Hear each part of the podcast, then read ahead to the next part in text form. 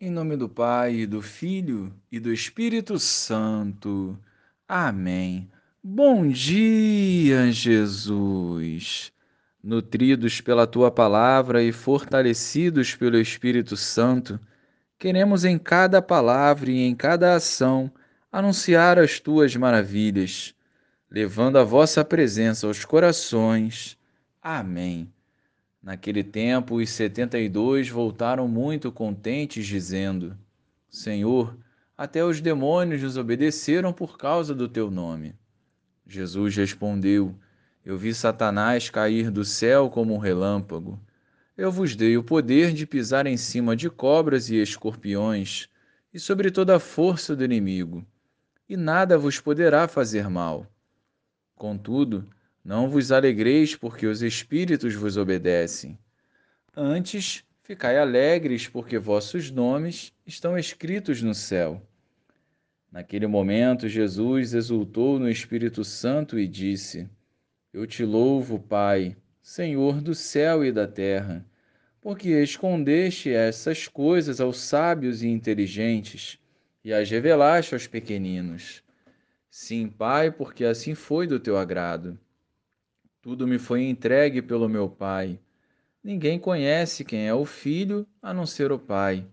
E ninguém conhece quem é o Pai a não ser o Filho, e aquele a quem o Filho o quiser revelar. Jesus voltou-se para os discípulos e disse-lhes em particular: Felizes os olhos que veem o que vós vedes. Pois eu vos digo que muitos profetas e reis quiseram ver o que estás vendo e não puderam ver Quiseram ouvir o que estás ouvindo e não puderam ouvir. Louvado seja o nosso Senhor Jesus Cristo, para sempre seja louvado. Setenta e dois discípulos foram enviados.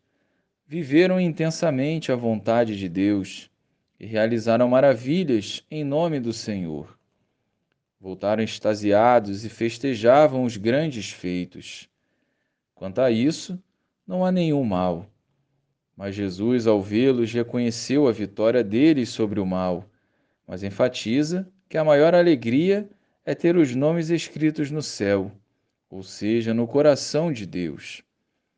Isso por si só, unido à santidade de vida, já afasta o mal e deve verdadeiramente nos alegrar. Através da nossa ação missionária, o Pai revela-se aos pequenos abrindo a porta do reino para os excluídos e sofredores. Portanto, ao assumirmos o chamado, temos a responsabilidade de ser um elo entre o céu e a terra, vendo claramente o agir de Deus em favor dos seus. Por isso, incentivemos as pessoas a participarem de alguma pastoral da igreja e os missionários para que sejam incansáveis no anúncio da Boa Nova. Deus se alegra com o nosso sim e nos encoraja a perseverar nessa caminhada rumo ao céu. Glória ao Pai, ao Filho e ao Espírito Santo, como era no princípio, agora e sempre. Amém.